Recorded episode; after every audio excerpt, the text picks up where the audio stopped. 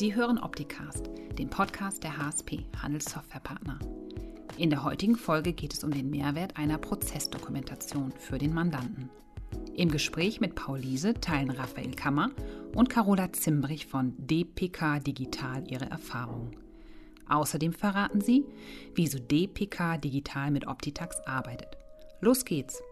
Ja, herzlich willkommen zu einem weiteren Livestream hier von der HSP GmbH. Heute zu Gast der Raphael. Eigentlich ja mit einem Zweitgast geplant. Ne? Eigentlich mit einem Zweitgast geplant, richtig. Ja.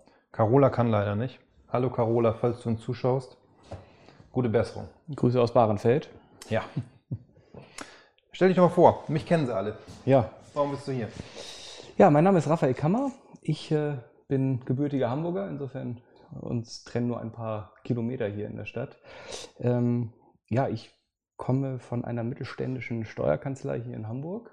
Wir haben uns Ende 2018 auf den Weg begeben, ja, das Thema der Geschäftsfelderweiterung, also Erschließung neuer Beratungspotenziale für Steuerkanzleien zu nähern und äh, haben uns da dem Feld der ja, Prozessdigitalisierung gewidmet. Mhm. Das haben wir bei uns so gelöst, dass wir es in eine eigene Gesellschaft übertragen haben und seither kümmern wir uns um überwiegend halt Prozess Digitalisierung, Prozessoptimierung im Rechnungswesen von den Mandanten, aber auch von Unternehmen, die nicht Mandant dieser Kanzlei sind, aus der ich mhm. entstamme. Okay. Das macht ihr zu zweit? Nee, wir sind ein Team von vier Leuten operativ, äh, fünf insgesamt. Wir haben noch einen zweiten Geschäftsführer dabei. Ähm, davon sind drei Berater und da haben wir eine Team- und Projektassistentin, die uns unterstützt. Okay.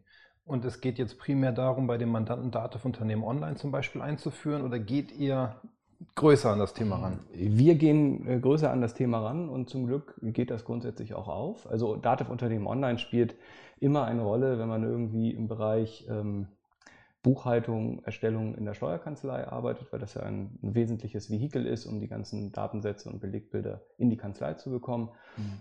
Aber uns wirklich reizen tun insbesondere die Themen, wo wir halt in den Abläufen des Unternehmens tätig werden können. Und da haben wir auch schon andere Buchhaltungssysteme unterstützt, andere Vorsysteme, alle möglichen ja, Reisekosten, Spesenabrechnungen, ganzer Payment-Prozess, ja, alles, was so in den Unternehmen halt so eine Rolle spielt. Mhm. So, und jetzt habt ihr hier extra dafür eine Gesellschaft gegründet. Was Richtig. war die Motivation dafür? Also zum einen glauben wir halt, dass ist auch ein bisschen was mit der Marktpositionierung in Zukunft zu tun haben kann, sich einfach auch zu spezialisieren. Zu sagen, dass äh, bestimmte Themen sicherlich bei Steuerberatern auch schon wahrgenommen werden und zum Teil auch erwartet werden. Das sind auch Ergebnisse von DATEV-Studien, die das zeigen, dass die Erwartungen zwar schon an den Steuerberater so gerichtet sind. Mhm. Wir glauben aber, dass wir dadurch, dass wir es ausgegründet haben, ähm, tatsächlich auch eine größere Reichweite erzielen können und auch mehr Unternehmen bei der Optimierung ihrer ja, administrativen Prozesse, das ist ein bisschen weiter gedehnt, wo wir uns darauf äh, ausrichten wollen, unterstützen können. Weil für uns ist eben nicht erforderlich, dass die Mandanten oder dass die Unternehmen Mandanten der Kanzlei sind, sondern wir bieten das halt generell Unternehmen an, die am, am Markt Interesse an unserer Leistung zeigen. Okay. Und wie ist der Zulauf, Zuspruch? Also wir merken sowohl als auch ähm, positive positive Ergebnisse. Also sowohl die Mandanten der Kanzlei ähm, freuen sich hoffentlich, mhm. also zumindest meine Wahrnehmung, äh, über unsere Leistung, aber auch Unternehmen, die eben nicht Mandant sind. Okay, das heißt, wenn aus eurer, ich nenne es jetzt mal Mutterkanzlei, Dirk ist ein Partner, ähm, ein Mandant zu euch geschickt wird, mit welcher Erwartungshaltung kommt er zu euch? Was wurde dem kommuniziert, sich mit euch in die Kommunikation zu begeben? Ja, das ist, das ist interessant. Ähm, das hat viel damit zu tun, tatsächlich, wie man auch ähm, das Portfolio, was wir jetzt mit der Zeit entwickelt haben, auch in der Kanzlei verbreitet. Weil die erster Kontakt für die Unternehmen ist ja in der Regel der Steuerberater, der Partner, der Teamleiter oder der Mandatsverantwortlicher. Das hängt ja immer sehr von der Unternehmensgröße auch ab.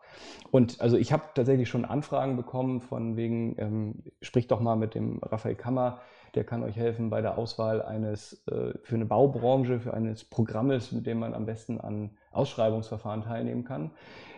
Genau, okay. äh, also sehr, sehr, sehr breit gefächert, bis hin zu wirklich klaren Themen. Da muss eine, eine Rechnungsprüfung, eine Rechnungsfreigabe äh, digital abgebildet werden oder eben einfach äh, tatsächlich effizienter werden in den Abläufen.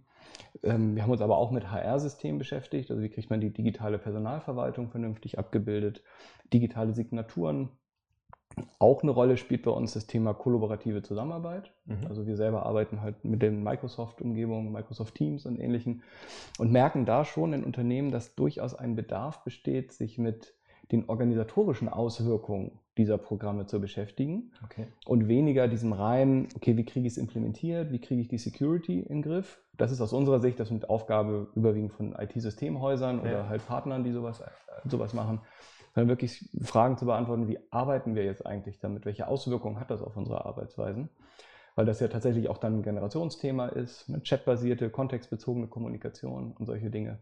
Ja. Und aber da muss man offen sagen, da probieren wir uns auch aus und gemeinsam mit den Kunden, ähm, wo da der richtige Ansatzpunkt für uns ist, um dort tätig zu werden. Jetzt meldet sich der Kunde, der Mandant bei euch und wie ist dann eure Vorgehensweise? Ist es so, dass ihr ihn noch abholen müsst und etwas verkaufen müsst oder ist das so nach dem Motto, wir haben die Situation, wir wollen das Ziel erreichen, hilf uns bitte, das zu erreichen?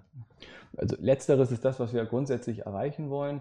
Wir sind da aber auch Stand heute immer noch in der Sondierungsphase. Also es gibt bestimmte Themen, die haben wir jetzt, also da haben wir unsere eigenen Phasen, unsere eigenen Beratungsphasen auch entwickelt. Also wir haben das aufgebaut in, in, im Prinzip zwei Module. Wir haben das FIBO Digital Duo. Da Mhm. kümmern wir uns tatsächlich so für die rudimentäre Digitalisierung eines Mandanten, der erstmal eigentlich sagt, Buchhaltung ist und bleibt beim Steuerberater. Und da soll primär der Pendelordner abgelöst werden. Da unterstützen wir aber schon so weit, dass wir sagen, was kann man denn damit dann noch alles machen, um sukzessive zumindest sich diesem Thema einfach mal zu nähern. Mhm. Das sind in der Regel dann aber auch Unternehmen, die also noch, was die digitale Reife angeht, noch eher gering aufgestellt sind. Dann haben wir das FIBO Digital Plus. Da gehen Mhm. wir wirklich modular vor, dass wir sagen, Voraussetzung ist schon erfüllt im, im, in der Bereich der vorbereitenden Buchhaltung. Da gucken wir uns konkret an, was gibt es zu tun, zum Beispiel im Bereich Reisen und Spesen, äh, Mhm. Reisekosten und Spesenmanagement, ähm, Thema X-Rechnung beispielsweise auch. Wie kriegt man also E-Invoicing in Zukunft richtig gelöst? Ähm, Themen Rechnungsprüfung und Freigabe, alles, was da so ein bisschen die Nachvollziehbarkeit angeht. Und dann natürlich das Thema, was uns ja auch zusammengebracht hat, äh, ja, das Thema der Einhaltung der GOBD-Anforderungen. Mhm. Wir nennen das Ganze jetzt liebevoll die Prozessdokumentation mit Potenzial, Mhm. ähm, weil wir PMP. ja, das könnte man dann auch noch mit einem Kürzel versehen, richtig. Ähm, weil das Thema Verfahrensdokumentation, ja, so ein, so, das ist ja so ein bisschen das, die Pflicht, ne, die das Unternehmen einfach erfüllen muss. Und aus Sicht der Kanzlei ist das so ein Argument, da kann man natürlich so ein bisschen mit Angst verkaufen, sagen, ihr braucht das. So. Mhm. Ähm, dann übernehmen wir auch diesen Auftrag gerne und erfüllen das. Wir wollen natürlich aber eigentlich lieber den, den Kunden so mitnehmen, dass wir ihm die Potenziale aufzeigen, die sich durch Digitalisierung, Automatisierung und nachher vernetzende Informationen ergeben können. Und da ist das halt ein aus unserer Sicht sehr, wesentliches, sehr, sehr wesentlicher Baustein, der erforderlich ist, um das seriös und professionell zu machen. Ja. Aber bei den ersten beiden Modulen, die du gerade angeführt hast, ist es doch eigentlich immer wichtig, dass ihr wisst, wie arbeitet der Mandant heute. Richtig. Also seid ihr in der Prozessdokumentation eigentlich in jeder Situation. Festzustellen, wie ist der Status quo, Mhm. das ist das Ziel und wie kommen wir dann dahin? Ja. Es gibt, also das ist, das ist so ein bisschen so die Kladde, die man, die man zugrunde legt. Wir haben aber auch Fälle jetzt erlebt, ähm, wo die Mandanten gesagt haben, naja, wir arbeiten einfach in Papier, so wie man es kennt. Es gibt den Pendelordner, der wird halt entsprechend bereitgestellt. Dann gibt es Eingangsrechnung, Ausgangsrechnung, Kasse, also eher simpel. Die wollen von uns primär die Lösung haben. Wir sagen, Mhm. setzt es bitte um. Ähm, ihr müsst eigentlich die Ist-Situation gar nicht so sehr aufnehmen. Das unterstützen wir dann, wenn wir sagen können, dass die Abläufe wirklich Standard sind. Mhm. Dann ist es dem Kunden orientiert und, und lösungsorientiert zu sagen, gut, wir setzen das um und dann gibt es nachher die Dokumentation dafür, damit man das Ganze auch verfahrenskonform hat. Bei größeren Unternehmen ist das natürlich eine etwas andere Herausforderung. Da haben wir jetzt gerade einen, einen spannenden Fall, wo du ja auch immer mit dabei warst, wo wir jetzt festgestellt haben im Rahmen der wirklichen Prozessdokumentation, dass wir neben den ganzen Potenzialen, die man so identifizieren kann, auch festgestellt haben, dass sehr, sehr kritisches Unternehmenswissen in den Köpfen von Mitarbeiterinnen und Mitarbeitern und auch Inhabern ist, die sehr, sehr lange schon im Unternehmen sind und die sich auch eher so ein bisschen ähm, ja, dem Ende der, der Berufstätigkeit hin, hinneigen. Und dass das tatsächlich Identifikation von erforderlichem Unternehmenswissen, dass das auch ein Ergebnis sein kann einer strukturierten Prozessaufnahme. Ja, auf einmal lernt man kennen, wer ganz besonders wichtig fürs Unternehmen ist. Ne? Genau. Ja. Ich hatte auch letztens das äh, Gespräch mit einem Berater, wo wir eigentlich gemeinsam zu dem Punkt gekommen sind, wenn ich mein Unternehmen verkaufen will, sollte ich eine Prozessdokumentation haben. weil ich dann mit einem potenziellen Käufer auf einer ganz anderen Ebene sprechen kann und nachweisen kann, wie mein Unternehmen organisiert ist, mhm. strukturiert ist und wer die wichtigen Köpfe sind, die er weiterhin braucht. Mhm. So, und ansonsten habe ich immer die Situation, dass der Käufer in eine gewisse Ungewissheit reingeht. Mhm. Also das, da reißt du ja so ein bisschen die, die Fragen an, wofür macht man das eigentlich genau? Ja. Und für uns ist so eine Motivation, ein bisschen so die Vision, die wir auch verfolgen. Wir wollen eigentlich keine Dokumentation für die Schublade fabrizieren, sondern wirklich Mehrwerte daraus generieren. Und diese Mehrwerte heute liegen natürlich am Ende dann in der Umsetzung. Richtig. Und wenn man das Thema der Digitalisierung betrachtet, liegt es ja eigentlich auf der Hand. Ne? Also man nimmt die, Stand, die Abläufe auf, identifiziert Digitalisierungspotenziale, guckt dann nach den richtigen Systemen, um die höchstmögliche Automatisierung zu erreichen. Ja. Und dann gucken wir sich die Ergebnisse an und dann kommen wir in das Thema der Datenvernetzung rein. Ja. So, das, wird, das, das, wirkt sich natürlich vielfältig aus, sowohl auf die Abläufe im Unternehmen, aber auch auf, wahrscheinlich auch auf den Wert oder auch auf die Platzierung und die Wettbewerbsfähigkeit des Unternehmens. Mhm. Und das zahlt dann natürlich auch genau, so wie du sagst, darin ein, wenn man das Unternehmen verkaufen möchte, ist es schon mal sinnvoll, dem Käufer zu zeigen, was steckt denn eigentlich unter der unter der Schicht, die man von außen ja. schnell sehen kann. Ja. Ich glaube in dem Zusammenhang auch, dass die Relevanz von Prozessen in Unternehmen in Zukunft halt deshalb immer mehr zunehmen wird, weil eine Basis für, für, für eine gute Prozessoptimierung ist halt Standardisierung. Richtig. Und das Ganze macht man nicht nur einmal, sondern da geht man dann ja auch in dieser Prozessmanagement-Phase nachher in so einen kontinuierlichen Verbesserungsprozess mit rein.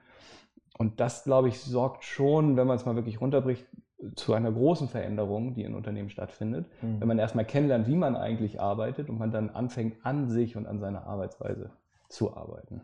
Ja. Das war interessant, wenn ich Dokumentation mit Mandanten geschrieben habe, dass immer das Feedback kam, Mensch, jetzt weiß ich mehr über mein Unternehmen.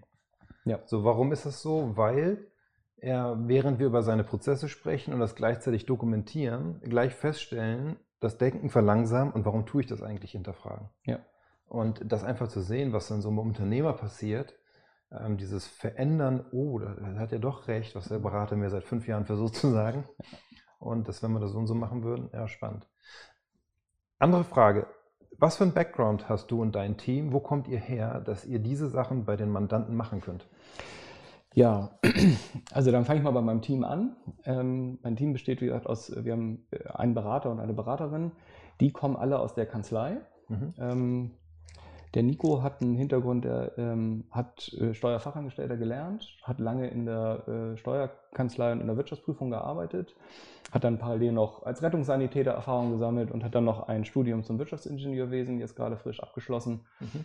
ähm, und kam jetzt zuletzt aus der, aus der Wirtschaftsprüfung und wollte sich gerne mit dem Bereich Digitalisierung vermehrt jetzt beschäftigen. Carola kommt aus der Kanzleiorganisation, hat Rechtsanwaltsfachgehilfin gelernt, hat dann noch ein, ein Betriebswirtschaftsstudium draufgesetzt und hat lange in der Kanzleiorganisation dann gearbeitet und hat immer mehr so Unternehmen-Online-Fälle auf Kanzlei, aus Kanzleiseite halt begleitet und unterstützt. Und die haben wir dann also bei mir mit ins Team aufgenommen. Dann haben wir wieder eine Team- und Projektassistenz für uns gewinnen können. Die haben wir tatsächlich äh, aus dem Bekanntenkreis zwar, also wir kannten mhm. uns schon ähm, von einer Immobilienverwaltung für uns gewinnen können, weil wir halt schon gesagt haben, dass die Arbeitsweise, die wir bei uns ähm, aufsetzen werden, anders sein wird, als es in der klassischen Kanzlei ist. Also wir, uns ist klar, und das war auch so gezielt, dass wir mehr Projektarbeit machen. Das ist natürlich jetzt Corona-bedingt etwas, läuft etwas anders als erwartet. Also die ja. Intensität der Workshops äh, ist gerade nicht so, wie wir uns das eigentlich erhofft haben, weil Workshops für mich eigentlich immer ein Anzeichen dafür sind, dass man wirklich mit dem Unternehmen gemeinsam Dinge halt erarbeitet. Das lässt sich natürlich auch virtuell abbilden, aber nicht ganz so intensiv und zielführend, wie zumindest unsere Erfahrungen sind, das, mhm. das wirklich in der Präsenz zu machen. Und zu meiner Person, ich habe hm, in meinen 20ern parallel zu einem Jurastudium meine ersten Schritte in der unternehmerischen Tätigkeit gefunden, habe viel in der ja, Entertainment-Industrie gearbeitet, also habe Großveranstaltungen, aber auch mhm. kleinere Diskotheken mitbetrieben und in der Gastronomie Erfahrung gesammelt. Äh, bin dann über eine kleinere Unternehmens- bzw. Sanierungsberatung in das Thema Rechnungswesen gekommen. Okay. Das ist eine Gesellschaft, die hat viele Unternehmen aus der Krise übernommen und dann in so ein Fortführungsmodell ähm, gebracht. Und weil es sehr kleinere Unternehmen sind, haben wir gesagt, wir müssen eigentlich die ganzen Beratungsleistungen selber anbieten, wir können sie nicht einkaufen. Und so bin ich dann in das Thema Rechnungswesen und Steuern gekommen und äh, das hat mich so gereizt, dass ich dann gesagt habe, das möchte ich vertiefen. habe da noch ein, ein BWL-Studium ähm, draufgesetzt und dann habe ich mich Anfang 2014 auf den Weg gemacht, äh, das war in Kiel, also zurück nach Hamburg ähm, und habe da in der Kanzlei halt angefangen bei Dirkes und Partner mit dem Ziel, Steuerberater werden zu wollen. Mhm. Ich hatte aber schon vorher Erfahrung gesammelt, ähm, unternehmensseitig. Das muss irgendwann 20, war 2010, 2011 gewesen sein ungefähr. Da habe ich für einen Online-Shop gearbeitet, der ein eigenes Backend-System entwickelt hat mhm. und äh, hatte damals schon eine sehr ja, digital aufgestellte Steuerberaterin aus Köln. Und die hat uns mit uns gemeinsam Unternehmen Online eingeführt. Also mhm. damals war Unternehmen Online noch die klassische blaue Welt. Also äh, was ganz was anderes, aber auch so zu der Umstellung, wo Datev Pro dann umgestellt wurde. Und da haben wir uns halt mit dem Ganzen, oder habe ich mich das erste Mal mit dem Thema digitale Buchhaltung aktiv beschäftigt, sowohl auf Ebene von Datensätzen aus einem Backend-System ähm, und dann halt auch diesen klassischen Belegtransferprozess und Erfassung, Vorerfassungsprozess habe ich halt unternehmensseitig kennengelernt. Und das hat mich dann doch bis heute begleitet, ähm, so dass ich immer schon so auch auf die ganzen Fälle geguckt habe, in denen ich dann in meiner Zeit in der Kanzlei dann Rechnungswesenmandate begleitet habe, sodass ich mhm. dann sehr früh viele Unternehmen-Online-Mandate hatte, die Mandanten dann so auch schon versucht habe, ein bisschen in diese Richtung mitzunehmen. Und so kam dann nachher die gemeinsame Idee mit der Kanzlei zu sagen, Mensch, wir probieren einfach mal was im Bereich Digitalisierung zu machen. Und das ist ja für Steuerkanzleien häufig eine Empfehlung oder zumindest so eine Tendenz zu sagen, geht da mal rein. Mhm. Für uns war es aber, also wir haben gesagt, wir fangen mal an, was zu machen mit Digitalisierung. Und heute, hattest du ja auch in dem Teaser geschrieben, wir sagen ja Prozessberatung oder äh, digitale Effizienz, das ist so ein bisschen unser Thema geworden. Bis wir uns dahin so entwickelt haben, hat das auch etwas gedauert. Mhm. Was waren die Blocker? Ja, Blocker waren es weniger, sondern es ist eher die Frage, wie interpretiert oder wie definiert man eigentlich das Angebot? Was genau machen wir eigentlich? Aus mhm. meiner Sicht ist es eine Form der Unternehmensberatung, ganz klassisch. Ähm, aber auch die ist natürlich breit aufgestellt. Da kommen wir von der Strategieberatung über eine Organisations- und Prozessberatung, über HR-Beratung, IT-Beratung. Ähm, was ist das, was man als Steuerberater eigentlich anbietet und auch was nehmen die Kanzleien einem ab? Weil wenn man mal sich so im Kanzleiumfeld anschaut, gibt es ja auch Häuser, die sich in dem Bereich IT wirklich aufstellen mit IT-Security und all den Themen. Dann gibt es aber auch welche, die sich im Bereich Finanzierung oder eher so klassische betriebswirtschaftliche Beratung platzieren. Reine Strategie gibt es bestimmt auch. Und wir mhm. reden jetzt nicht über die, über die Next 10 Kanzleien, sondern wirklich der etwas erweiterte Mittelstand. Also Dirkes Partner hat 150 Mitarbeiterinnen und Mitarbeiter, multidisziplinär aufgestellt haben wir halt schon überlegt, was ist denn jetzt eine sinnhafte, eine sinnvolle Ergänzung? Mhm. Und als ich damit angefangen habe, mir zu überlegen, was kann denn das Geschäftsfeld sein, war mein Ansatz eigentlich auch zu sagen, wir haben Strategie, Digitalstrategie, wir haben Prozesse und wir haben das Thema Geschäftsmodell. Mhm. So beim Thema Geschäftsmodell haben wir uns erstmal wirklich bewusst jetzt rausgenommen, weil das ist halt sehr vielfältig. Ja. Wir haben auf dem Weg jetzt der letzten Jahre und zwar auch mit äh, modernen äh, Business-Modellierungsmethoden, also Business Model Canvas, Value Preposition oder die Customer Journey, ne, was mhm. es da so für ähm, interessante und spannende Begrifflichkeiten gibt, beschäftigt. haben aber erstmal gesagt, unser Fokus liegt auf den Prozessen. Mhm. Warum gehört das Thema Digitalisierungsberatung aus deiner Sicht in eine Kanzlei? Warum ist das nicht so ein Thema, wo der Berater feststellt, der Mandant könnte digitaler sein, ruf mal dein IT-Unternehmen an, die sollen dir da helfen. Warum gerade die Kanzlei? Also ob es da genau hingehört, das wird man sehen. Aber grundsätzlich ähm, fangen wir mal andersrum an. Ich glaube, dass IT-Systemhäuser beispielsweise, die versuchen ja auch in dem Markt sich zu platzieren, die haben, so ist zumindest meine Erfahrung, häufig wirklich, die stehen vor der Herausforderung, wirklich aktiv zu beraten und wirklich die Leute mitzunehmen. Die kennen sonst den Ansatz, naja, wir haben hier Computer, wir haben Hardwarebedarf, wir haben Software, das muss ja. verkauft werden. Ähm, da kommt der Kunde eigentlich ran und sagt, das möchte ich haben. Ähm, bei den Steuerkanzleien ist es halt so, dass die, glaube ich, vom Fokus her ganz gut aufgestellt sind, weil sie eben im Bereich Rechnungswesen, also Lohnbuchhaltung, Finanzbuchhaltung, die ganzen Deklarationstätigkeiten, das für viele Unternehmen machen. Mhm. Es ist ein Bestandteil, jedes Unternehmen braucht ein Rechnungswesen. Also da hat man eine Spezialisierung, die man schon mal auf die Prozesse übertragen kann. Ja. Und dass eine Prozessoptimierung heute mit digitalen Tools stattfindet, das ist, glaube ich, sicher. Also da gibt es für mich sehr, sehr wenig bis gar keine Vorgänge, die ich mir vorstellen kann, wo digitale Lösungen überhaupt keine Rolle spielen. Ja. Deshalb glaube ich, dass es so gesehen für eine Kanzlei authentisch ist, sich in dem Bereich aufzustellen. Und ich glaube, es schwingt aber auch halt die Notwendigkeit mit ähm, im Hinblick auf die Automatisierungspotenziale in genau diesen Feldern, also Erstellung der Finanzbuchhaltung, Erstellung der Lohnbuchhaltung, Erstellung der Jahresabschlüsse und auch der Steuerdeklaration, ähm, da in die Zukunft zu gucken und zu schauen, was wird dort auch umsatzseitig in den Kanzleien passieren. Ja, also, das bedeutet ja eigentlich, wenn ich als Kanzlei meinen Mandanten helfe, digitaler zu werden im ganzen Bereich des Rechnungswesens, unterstütze ich ja eigentlich auch meine Kanzlei. Richtig. Weil wenn ich heute noch den Pendelordner bekomme und meine Mitarbeiter das abtippen müssen, jetzt mal überspitzt formuliert, und ich vorher den Prozess beim Mandanten digitaler gestalten könnte, wirkt sich das ja auf meine Prozesse in der eigenen Kanzlei aus. Richtig. Von daher ist es ja nicht nur etwas, was ich für den Mandanten tue, sondern auch für mich als Kanzleiinhaber.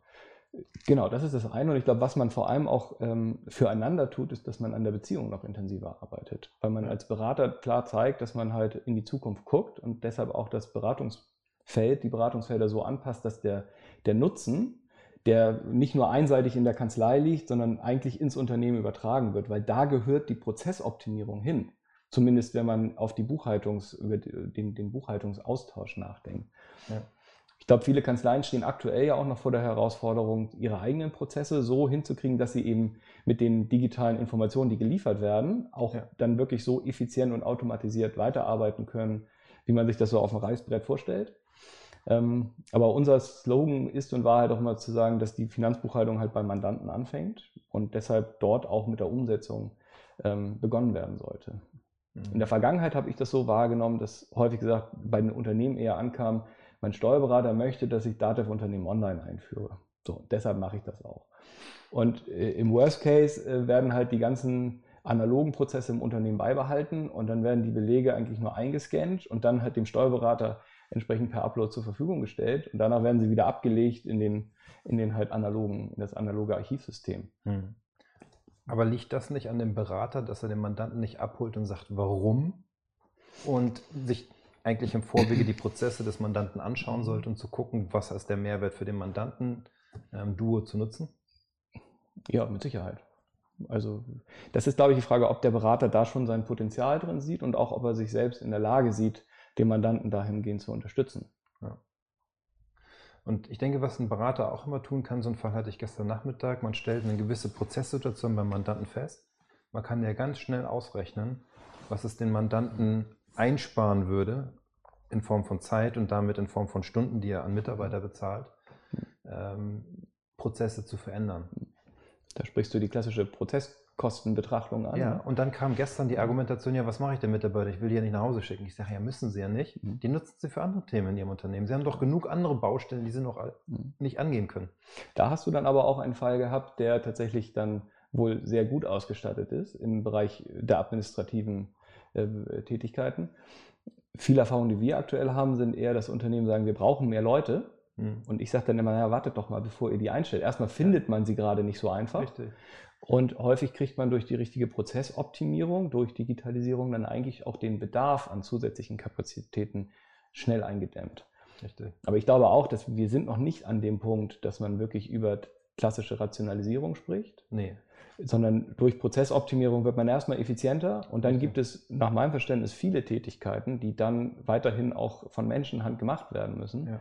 Die Herausforderung ist sicher, die Leute, die dann viele Jahre das eine gemacht haben, dahingehend zu begleiten oder zu befähigen, dass sie dann halt auch neue Tätigkeiten machen können. Ja. Jetzt hast du erzählt, wo ihr vier herkommt, aus welchem Background. Ähm, wie war die Lernkurve im Bereich der Digitalisierungsberatung, also, erfolgreich zu werden? Ähm, ja, wie war die Lernkurve, wenn man das so messen könnte? Ne? Also ähm, wir haben also am Anfang muss ich sagen, haben wir inhaltlich, das war so, ist so der eine Punkt, wir haben viel an den Arbeitsweisen auch uns ausprobiert. Mhm. Also mein Anspruch war zu sagen, wir gründen eine eigene Gesellschaft und organisieren sie auch selbst. Also wir arbeiten zum Beispiel nicht mit Datev, also in Buchhaltung am Ende schon, aber wir haben halt ein, wir haben zum Ende eine Agentursoftware gesucht, weil wir gesagt haben, wir arbeiten projektbezogen, wir brauchen natürlich was, wo wir irgendwie Projektphasen irgendwie erfassen können und dann auch unsere Zeiten da einbuchen Aber uns war von Anfang an schon klar, dass wir weniger in diesem klassischen Bereich der Billable Hours unterwegs sind, sondern eher ein Projektvolumen generieren und dann halt das Ergebnis liefern dafür. Mhm. Und damit haben wir uns ein bisschen beschäftigt, also wirklich ganz rudimentär mit der Frage, in welchen Phasen besteht eigentlich ein Projekt. Das haben wir in der Kanzlei vorher so nie gemacht, ne? weil da gibt es Tätigkeiten, die sehr fachlich orientiert sind, wo die klassische Projektorganisation auch noch gar nicht so erforderlich war in dem Feld. Für uns natürlich so. Und wir hatten den, den ersten Anlauf in 2019 oder den Beginn haben wir ja auch so gesteuert, dass wir uns mit der eigenen Gesellschaft um die Digitalisierung der Prozesse der Kanzlei gekümmert haben. Mhm.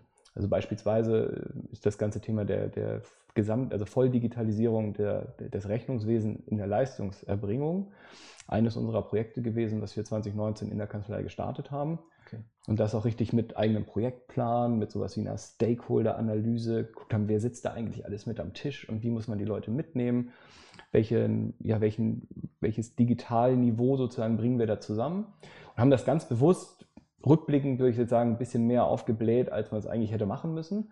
Aber es hat uns schon geholfen, um so ein Gesamtverständnis für die Arbeit in einem und mit einem Projekt zu machen.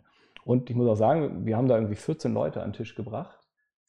Das geht ja schon los von der Terminfindung und ähm, da dann auch die, die ganzen Meetings so zu gestalten, dass Leute mitmachen und auch den Sinn verstehen, worum es da eigentlich geht. Das waren wirklich sehr spannende Lern, Lernkurven oder eine sehr spannende Lernkurve, die wir da gegangen sind. Mhm. Eine zweite Lernkurve ist ja auch dadurch entstanden, in, ich würde es mal jetzt heute sagen, im klassischen Thema des Sales oder Vertrieb. Weil was wir natürlich gemacht haben, ist, dass wir unsere Leistung auch aktiv den Mandanten angeboten haben. Mhm. Die sind nicht sofort auf uns zugekommen. Also wir haben es so gestaltet, dass wir, ähm, oder es hat sich so ergeben, dass wir Anfang 2019 in einem Projekt bei einem Mandanten schon involviert waren, die eine eigene Datev-Buchhaltung im Unternehmen hatten. Und die hatten dann schon Ende 2018 angefragt, weil die eine eigene Software, eine Agentursoftware implementiert hatten, die selbst die Datev ähm, XML-Schnittstelle eingebaut hat, also so mhm. es ermöglicht hat, das Belegbild mit dem Datensatz in Kanzler oder in das Rechnungswesenprogramm zu übergeben. Und da wurden, wurde ich dann angesprochen, ob ich den Softwarehersteller und das Unternehmen sozusagen dabei begleiten kann, sicherzustellen, dass am Ende auch wirklich die Daten im Datev so ankommen, dass sie richtig sind und auch ja. das Ergebnis stimmt. Und so sind wir da reingekommen, dass wir dann, dann gesehen haben, okay, in der eigenen Dativ, um, in dem eigenen Dativ-Umfeld wurde beispielsweise noch nicht mal der, der, der elektronische Kontoauszugsmanager genutzt. Also die haben noch ganz klassisch manuell die, äh, die Kontoauszüge abgebucht. Okay. Haben das Mahnwesen komplett aus, outgesourced äh, bearbeitet. Und so kamen wir wirklich ins Gespräch und haben dann gemeinsam in, in unserem ersten richtigen Projekt, muss man sagen, dann im Prinzip die gesamte Prozessdigitalisierung in diesem Unternehmen begleitet im Rechnungswesen, haben ein Programm für die digitale Rechnungsprüfung und Freigabe eingeführt, haben dann entschieden, okay, welche Belege gehen direkt in Unternehmen online, weil sie keinen Projektbezug haben, welche müssen in das Vorsystem rein, dort wurden sie dann vollständig vorkontiert und über einen anderen Weg dann wieder reingeführt und haben da entsprechend das Ganze mit begleitet, mit eingerichtet und auch die Mitarbeiterinnen und Mitarbeiter dann geschult und dokumentiert. Mhm. So, das war so ein, so, ein, so ein wirklich ganzheitliches Projekt. Das Spannende war da allerdings, die Dokumentation haben wir gemacht, nachdem wir die Prozesse ähm, hübsch gemacht haben. Okay. Auch eine Möglichkeit. Das ist, ja, das war dann tatsächlich eine Möglichkeit. Ähm, ist nicht der optimale Weg. Mhm. Für den Kunden ist es natürlich aber der effizientere Weg, weil er dann sagt, ich bezahle quasi einmal die Prozessdokumentation, die schon optimiert ist. Mhm. Und sonst muss man natürlich sagen, aus Sicht der GOBD müssten wir erstmal die Prozesse aufnehmen und dokumentieren. Das wäre quasi Verfahrensdokumentation Version 1. Ja. Dann setzt man das Projekt um und danach kommt dann gleich Version 2, weil sich quasi fast alles geändert hat. Ja. Aber das bedeutet ja im Ergebnis, dass wenn ihr so eine Digitalisierungsberatung macht, als Abfall auch eine Verfahrensdokumentation am Ende habt, ohne dass der Mandant das eigentlich wusste und wollte. Ja. Also in den Projekten, die wir dann in dem größeren Niveau wirklich machen, ist das bei uns, würde ich mal fast sagen, obligatorisch. Ja. Ähm, weil wir halt auch sagen, wir unterstützen die Unternehmen dabei, rechtskonforme Prozesse einzuführen. Die Rechtskonformität kriegen wir eigentlich nur dann erzeugt, wenn wir halt auch die Verfahrensdokumentation am Ende wirklich mit digital auf dem Tisch liegen können. Ja. Also ist das ja eigentlich also sagen wir so, viele Berater tun sich ja schwer damit, ihrem Mandanten die Verfahrensdokumentation schmackhaft zu machen. Und sagt der Mandant, Betriebsprüfer soll kommen, brauche ich nicht. So, aber wenn ich dann den anderen Weg gehe und sage, ich mache jetzt eine Digitalisierungsberatung, ich helfe dir, Mandant, deine Prozesse zu optimieren, damit du deine Mitarbeiter, die eh schon nicht mehr wissen, wann sie was tun sollen, besser ausnutzen kannst, und vielleicht ein bisschen mehr Ruhe wieder reinbekommst, indem vernünftige Arbeitszeiten möglich sind dergleichen. Und das kommt als Endergebnis raus. Das ist, glaube ich, die Motivation des Mandanten eine andere. Ja. Auch was dann nach das Honorar betrifft, ne? weil es ist ja nicht eine Sache, die ihr für drei Stunden abrechnet und dann bekommt ihr ein Riesenpaket. Das geht leider nicht, das stimmt. Oder ich glaube, der Wert ist es, also es ist aber auch wert, tatsächlich die, die Leistung, die man oder die Zeit, die man dafür aufbringen muss, insgesamt, ähm, das zahlt sich schon aus nachher. Mhm. Also gerade wenn man wirklich schaut jetzt in diesen Bereichen des, der, der modernen Payment-Lösungen, nenne ich es mal, das mischt sich gerade so am Markt so ziemlich mit dem Bereich Reisekosten und Spesen, ne, dass man wirklich jetzt mittlerweile Anbieter hat, die, da kriegst du halt Firmenkreditkarten ausgegeben, du kannst das Geld aber sehr, sehr gut managen und ähm, Verfügungsrahmen bestimmen und die Leute können dann mit der Kreditkarte bezahlen und werden sofort von der App erinnert, jetzt gleich einen Beleg zu erfassen. Ja. Und dann kannst du ganz schnell das zuordnen und das ist ein vollständiger Buchungssatz, der dann äh, gleich in der, in der Hauptbuchhaltung nachher zur Verfügung steht. Da kann man schon wirklich sehr, sehr viel rausziehen und der, der Mandant oder das Unternehmen profitiert da immens von. Ja. Und ich glaube, dass es eigentlich Stand heute auch ein Thema ist, wo sich eigentlich die meisten Unternehmen mit beschäftigen müssen, aus Sicht der Wettbewerbsfähigkeit nachher weil die Digitalisierungsmöglichkeiten in der Administration, ja, da reden wir nicht nur über eine Raketenwissenschaft. Ne? Da, ist, nee. da ist, spielt KI auch nur bedingt eine wirkliche Rolle, sondern das sind einfach schon Systeme, die sind, die stehen zur Verfügung, die entwickeln sich immer noch fort, aber die, die kann man sich so, ne, im Business sagt man ja manchmal so low-hanging fruits, die kann man sich pflücken und, ein, also, und, und einführen und dann profitiert man einfach von den Möglichkeiten, die die Digitalisierung wirklich schon bringt. Hm. Deutlich schwieriger ist es, glaube ich, für gerade kleinere Unternehmen wirklich im Bereich der Leistungserbringung sich zu digitalisieren. Ja, das sehe ich auch so. So, jetzt seid ihr ja vor einiger Zeit auf uns zugekommen und der größte Blocker war ja, dass wir nicht cloud-basiert sind. Was hat euch motiviert, trotzdem mit uns zusammenzuarbeiten? Ähm, genau, ich glaube, wir haben unterschrieben, glaube ich, im Dezember 2018, ne, glaube ich. Oder Kann sein, ja. Genau, wir sind jetzt Nee, Quatsch, 2019. Schön, genau. Mhm. Wir sind jetzt so mit äh, 2020 ist so unser erstes volles Jahr mit Optitex. Also wir haben damals ein bisschen geguckt, was es so am Markt für Lösungen gibt für die Verfahrensdokumentation. Weil mhm. das so unser Verständnis war, was wir quasi aus der Kanzleisicht unseren Mandanten anbieten wollen. Mhm. Ähm, was wir dann bei euch gleich gesehen haben und was auch für uns noch der ausschlaggebende Punkt war, zu sagen, Optitex ist für uns die richtige Lösung, ist tatsächlich das Potenzial, deutlich mehr daraus zu holen. Mhm. Und wenn ich mir Stand heute angucke, was ihr in der Entwicklung umgesetzt habt, erstmal muss ich, kann ich euch echt attestieren, ihr habt Wort gehalten, also die Sachen sind gekommen und sie ermöglichen uns, das Beratungsgeschäft noch mehr zu strukturieren mhm. und gezielter Leistungen auch entsprechend anzubieten und vor allem jetzt auch aufeinander aufbauend anzubieten. Mhm. Und das fanden wir damals sehr gut und wie jetzt auch die Einbindung der Live-Charts, also dass man auch eine Prozessmodellierung, eine sehr einfach gehaltene Prozessmodellierung damit umsetzen kann. Das hilft uns. Wir wären wahrscheinlich auch perspektivisch in der Lage, in etwas komplexeren Modellierungswelten zu arbeiten.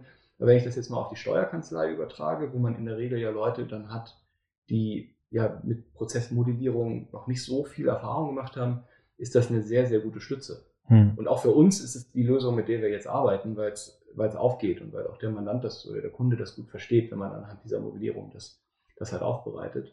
Also die, um es klar zu beantworten, die Möglichkeit, wirklich ein, ein wirklich vielfältiges Angebot daraus zu machen und nicht nur eine Verfahrensdokumentation. Hm. Und ich bin auch davon überzeugt, dass man eine seriöse Verfahrensdokumentation nicht nur aus einem einfachen Online-Katalog oder Online-Fragebogen erzeugen kann, äh, den der Mandant im Prinzip selbst macht. In einfachen Fällen, okay, das mag sein, das ist dann aber auch ein Standard. Da kann es auch sein, dass es sich immer mehr so entwickelt, dass die Softwarelösung, eigentlich, wenn man sich in das integrierte System begibt und auch nichts daran ändert, dass man die Dokumentation, die man dafür dann braucht, auch vielleicht softwareseitig schon bekommt. Aber wenn du halt größere, komplexere Unternehmen mit verschiedenen Bereichen hast, ERP-Systemen, Warenwirtschaftssystemen, Kassensystemen und das alles zusammenführen möchtest, dann brauchst du eine Lösung, die eine entsprechende Flexibilität ermöglicht. Hm. Ja, vielen Dank für das Feedback. Jetzt warst du ja vorhin im ganz spontan in einem Entwicklermeeting mit dabei. Ähm, was erwartest du oder was erwartet euer Team von uns, was die nächsten Themen betrifft, was ihr weiterentwickeln wollt, auch um euer Business zu entwickeln? Weil ich habe jetzt verstanden, so wie ihr damals gestartet seid, ist ja nicht, wo ihr heute steht. Richtig. Ihr habt euch ja ein bisschen ja, entwickelt und geht jetzt ganz andere Themen an, als eigentlich vorher vorgehabt. So was bedeutet dann die Partnerschaft der HSP Software für euch, für euer Business? Also ich sehe die Möglichkeit in dieser Partnerschaft, den ganzen, das gesamte Dokumentationsfeld wirklich seriös zu besetzen. Zu sagen, man kann mhm. neben der klassischen Prozessdokumentation auch Tätigkeiten, beispielsweise IKS, das was ich jetzt gerade gesehen habe, oder das große Thema Text Compliance. Das ist, glaube ich, ein Feld, das sehe ich jetzt gar nicht so sehr nur bei uns in der Gesellschaft, die wir jetzt für die Prozessdigitalisierung ähm, gegründet haben. Aber da sehe ich die Potenziale wirklich im Zusammenspiel zwischen der Kanzlei und der, der Unternehmensdigitalisierungsberatung, diese Felder halt wirklich richtig, richtig zu bedienen. Ähm, und in dem Feld sind wir auch sehr zufrieden wirklich mit der Lösung, die, die ihr uns da an die Hand gibt. Wir bauen das jetzt bei uns gerade in der, in der DPK auf mhm. und werden dann sukzessive auch, sofern die Kapazitäten vorhanden sind, halt Leute aus der Kanzlei für diese Tätigkeiten mit dazu nehmen wollen um eben diese, diese Möglichkeiten nicht nur in unserer Sphäre zu halten. Ja, ja eine IKS-Dokumentation, und jetzt kommen wir gleich zu dem nächsten Punkt. Du hast ja vorhin gesehen, dass wir die Dokumentation zum Leben bringen wollen, indem man nicht einfach nur was dokumentiert, was dann als Papiertiger in der Schublade äh, verendet. Ähm, das, die lebende Dokumentation bedingt dann ja auch, dass ich eine Prozessdokumentation habe. Weil erst wenn ich die Prozesse identifiziert habe, kann ich daran meine IKS-Themen hängen, meine Kontrollschritte, meine Risiken und auf der Basis dann wiederum meine steuerlichen Risiken identifizieren, die ins Tax Compliance Management System laufen. Das heißt, im Grunde genommen muss ich das ja machen, was ihr jetzt in der Digitalisierung Beratung schon macht. Ich kann ja nicht einfach sagen, lieber Mandant, ich mache jetzt mal ein IKS, ähm, was sind denn deine Risiken? Dann guckt er mich mit Riesenaugen an, wie Risiko? Ich habe ein Risiko? Ja. Äh, das ist sicherlich richtig. Also mit dem ganzen Thema IKS, muss ich offen persönlich sagen, tue ich mich immer noch ein bisschen schwer, weil das eben eine eine Ergänzung oder eigentlich auch ein eigenes Projekt ist, was daraus dann resultiert. Also das war für uns im Bereich der Verfahrensdokumentation auch die größte Hürde, muss ich offen sagen. Die, das Zusammenspiel zwischen der, der Verfahrensdokumentation und dem IKS, was ich bisher sonst nur aus dem Bereich der Wirtschaftsprüfung groß kannte, wirklich so die, habe ich mir die Frage gestellt, kann es jetzt sein, dass ich in so einem auch für die Verfahrensdokumentation budgetierten Umfang auf einmal jetzt noch ein IKS mit aufbauen kann, hm. aufbauen muss? Das kann es eigentlich ja nicht sein. Das heißt, wir arbeiten auch so, dass wir uns die einzelnen Prozessschritte angucken und dann für die Prozessschritte die Risiken de definieren oder erkennen wollen, mhm. um die dann aufzunehmen. Und das Ganze dann weiterzuentwickeln in so ein richtiges IKS, was dann auch im Unternehmen mit so einer Risikokontrollmatrix ähm, den, den ganzen Nutzen stiftet. Das ist, glaube ich, ein, ein wirklich schickes Potenzial, was sich daraus ergeben kann. Gerade auch um so ein bisschen so ein, so ein Cross-Selling zwischen den einzelnen Abteilungen in der Kanzlei zu erreichen. Mhm. Okay. Hast du noch Fragen an mich? Ich habe die ganze Zeit Fragen gestellt.